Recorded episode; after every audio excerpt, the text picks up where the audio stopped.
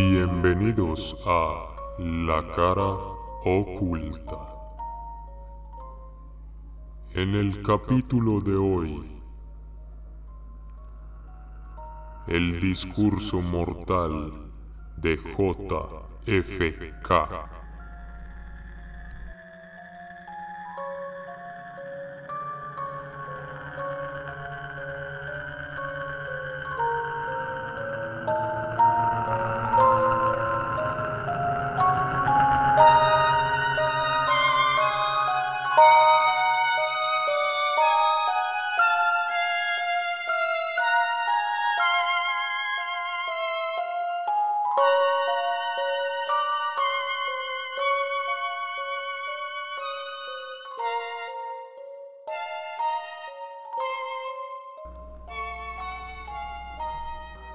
22 de noviembre de 1963. A la una y 38 de la tarde, en el Hospital Memorial de Parkland, en la ciudad de Dallas, Estados Unidos, se declaraba oficialmente la muerte del presidente John F. Kennedy, aquel hombre famoso en la cultura popular hasta nuestros días más que por los escándalos de su vida, por las circunstancias de su muerte. Esto debido a que nunca ha podido esclarecerse quién fue en realidad la mente detrás del dedo que presionó el gatillo del arma a través de la cual salió aquella bala que impactó en su cabeza mientras se movilizaba por las calles de Dallas en una limusina Lincoln Continental color negro de 1963. La versión oficial de los hechos establece como el autor material e intelectual a Lee Harvey Oswald, un marino retirado, quien se había declarado abiertamente comunista y tras desertar de la Marina estadounidense, renunciar a su ciudadanía y radicarse por dos años en la Unión Soviética, había regresado a Norteamérica sin mayor inconveniente.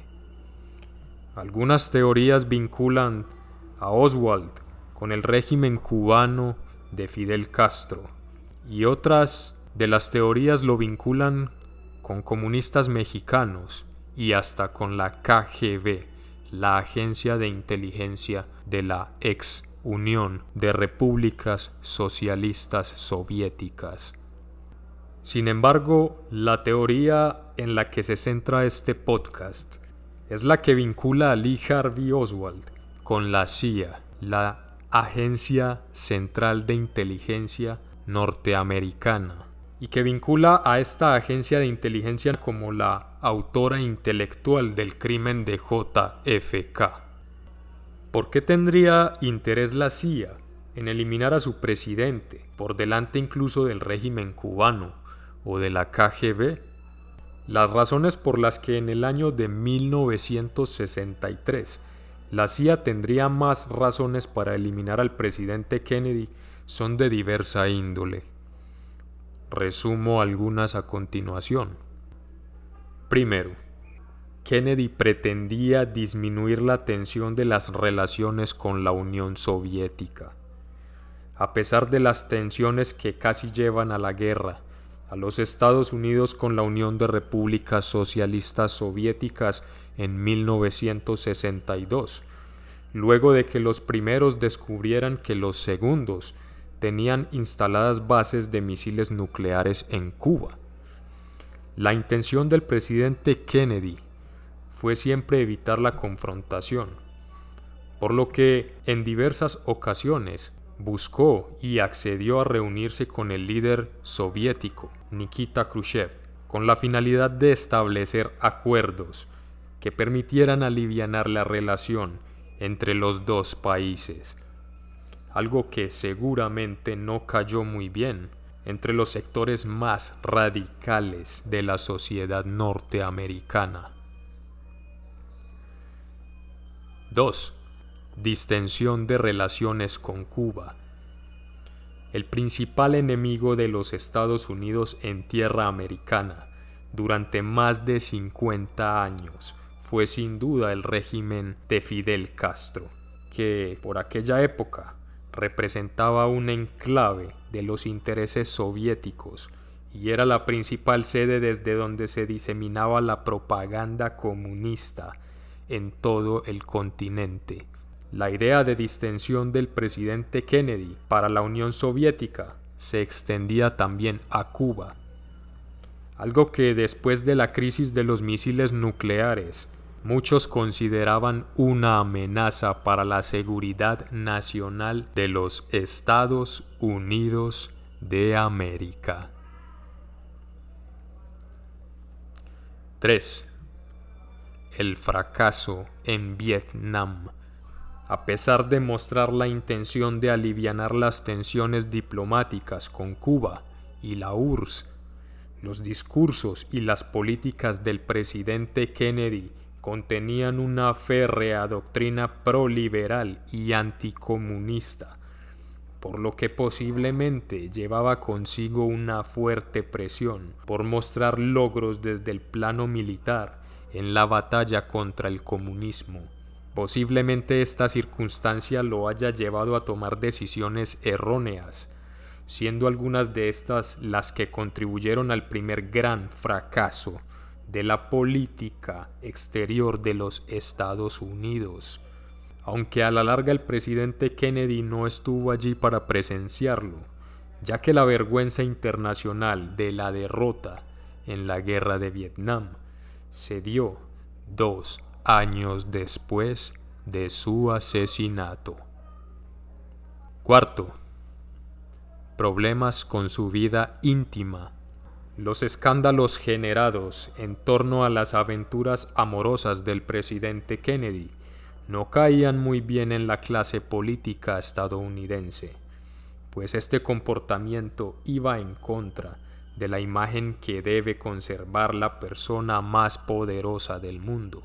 Ocultar su propia humanidad hace parte del manual de arte histriónico que deben aprender los políticos para parecer siempre buenas personas, sensibles, educados, firmes, alegres, seguros, frugales, positivos y atractivos.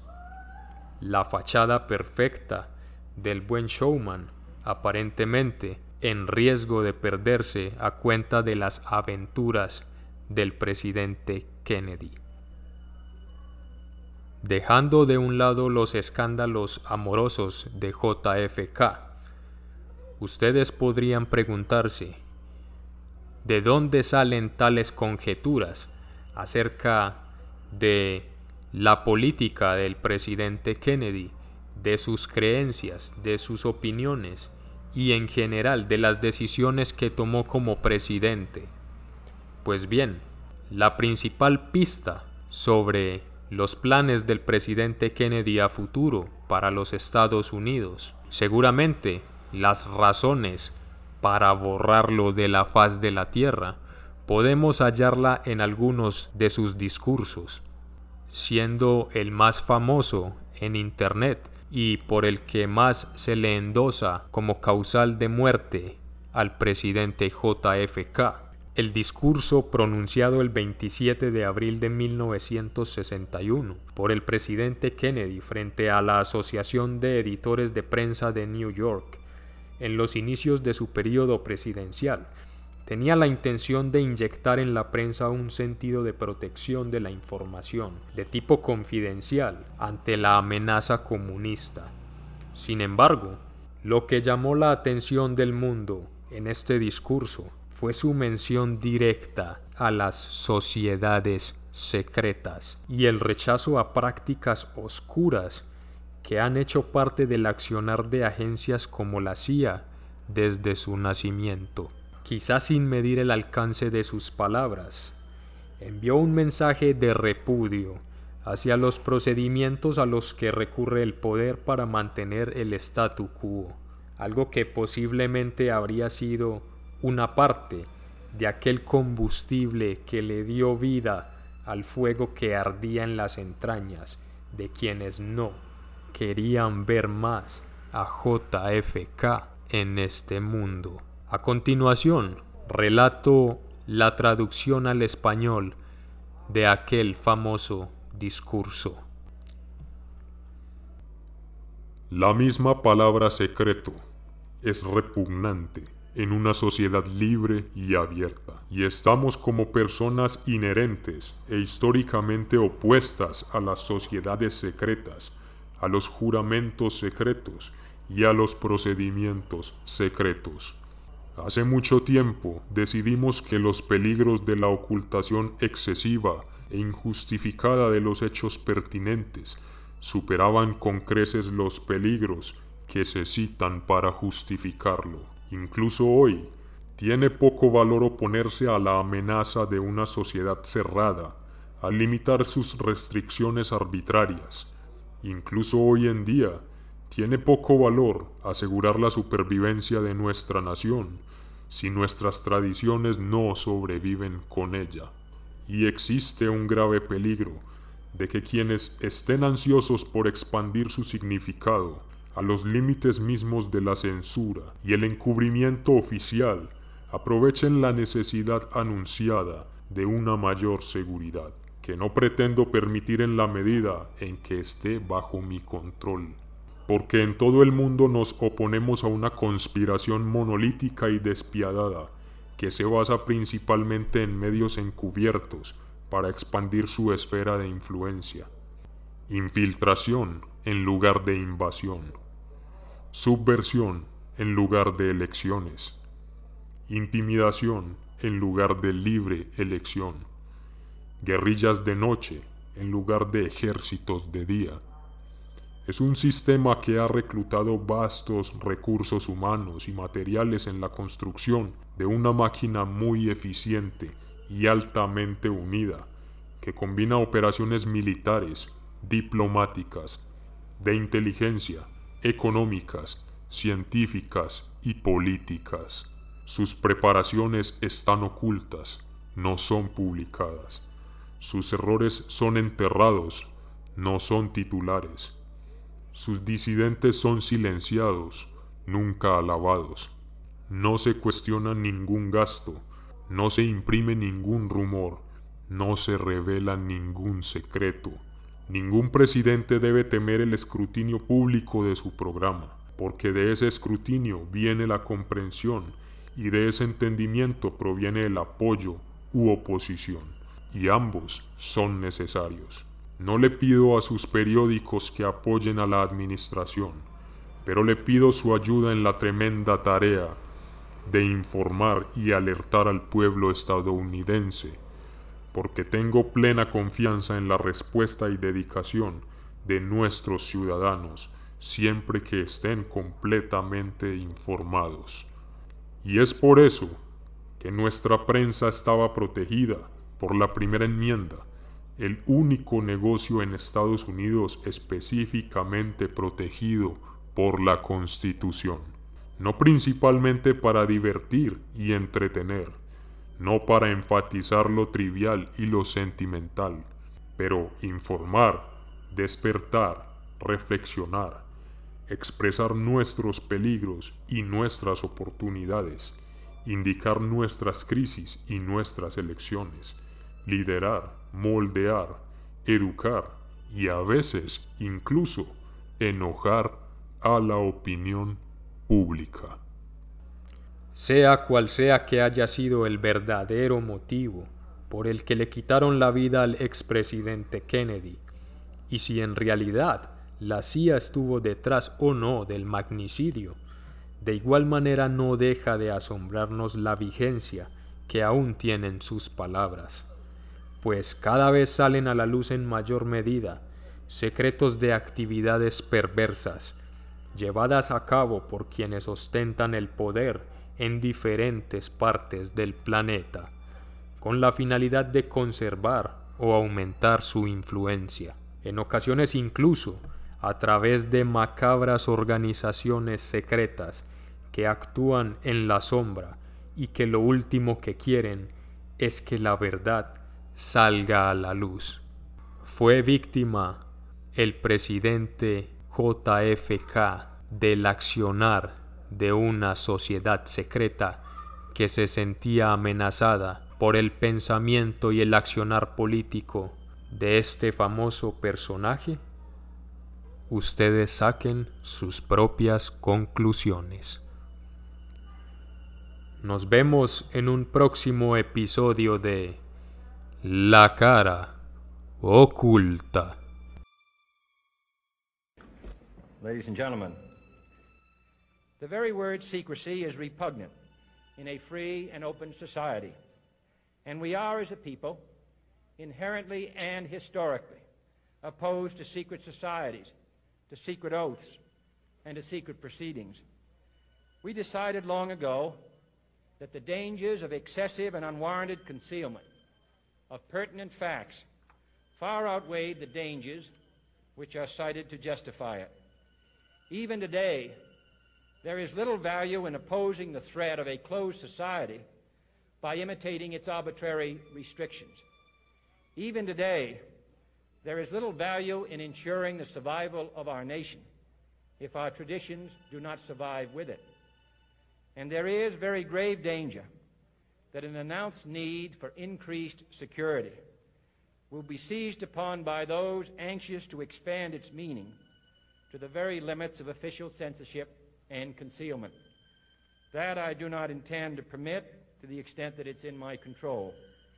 And no official of my administration, whether his rank is high or low, civilian or military, should interpret my words here tonight as an excuse to censor the news, to stifle dissent, to cover up our mistakes, or to withhold from the press and the public the facts they deserve to know.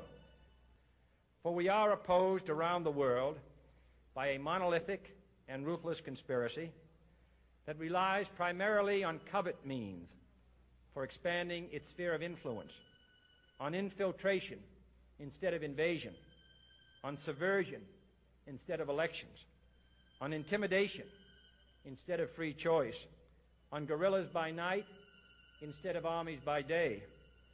It is a system which has conscripted vast human and material resources into the building of a tightly knit, highly efficient machine that combines military, diplomatic, intelligence, economic, scientific, and political operations. Its preparations are concealed, not published. Its mistakes are buried, not headlined. Its dissenters are silenced, not praised. No expenditure is questioned, no rumor is printed, no secret is revealed. No president should fear public scrutiny of his program, for from that scrutiny comes understanding, and from that understanding comes support or opposition, and both are necessary. I am not asking your newspapers to support an administration, but I am asking your help in the tremendous task of informing and alerting the American people. For I have complete confidence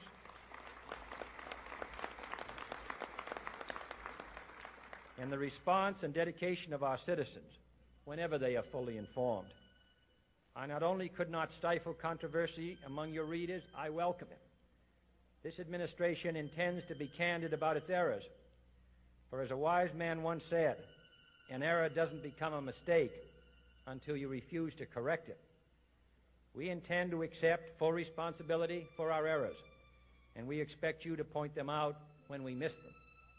Without debate, without criticism, no administration and no country can succeed, and no republic can survive.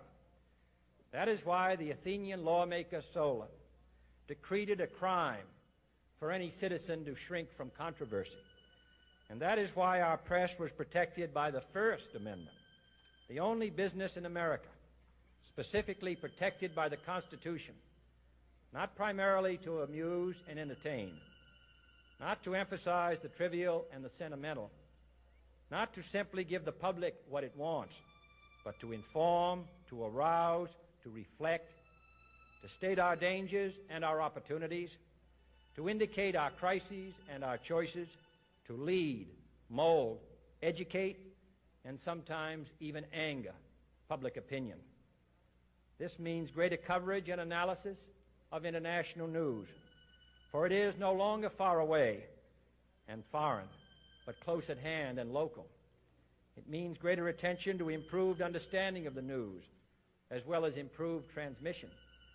And it means, finally, that government at all levels must meet its obligation to provide you with the fullest possible information outside the narrowest limits of national security. And so it is to the printing press, to the recorder of man's deeds, the keeper of his conscience, the courier of his news, that we look for strength and assistance, confident that with your help, man will be what he was born to be free and independent.